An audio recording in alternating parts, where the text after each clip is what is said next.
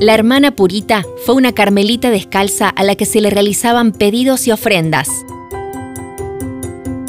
A fines del siglo XIX, la hermana Purita nació bajo el nombre de Secundina Guadalupe Olmos Campos, en la localidad de La Cumbre. Perteneció a la Orden de las Carmelitas Descalzas, donde adquirió el título de hermana Purita. A mediados de la década de 1960, con 69 años, falleció por causa de una enfermedad fulminante.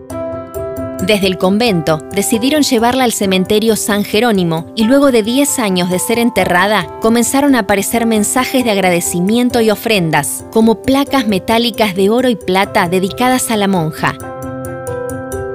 Además se llenaba de rosas y velas que le daban vida y color a la tumba de la hermana Purita. Los pedidos que le realizaban estaban relacionados con amores y desamores de las personas que le hacían peticiones, pero también estaban relacionados con el trabajo o con el estudio. Las placas que se encuentran en su tumba van desde el año 1983 hasta la actualidad. Es uno de los panteones más visitados del cementerio. Anteriormente poseía candelabros con ofrendas florales y velas, pero fueron retirados. No te pierdas la colección con todos los detalles sobre el cementerio San Jerónimo.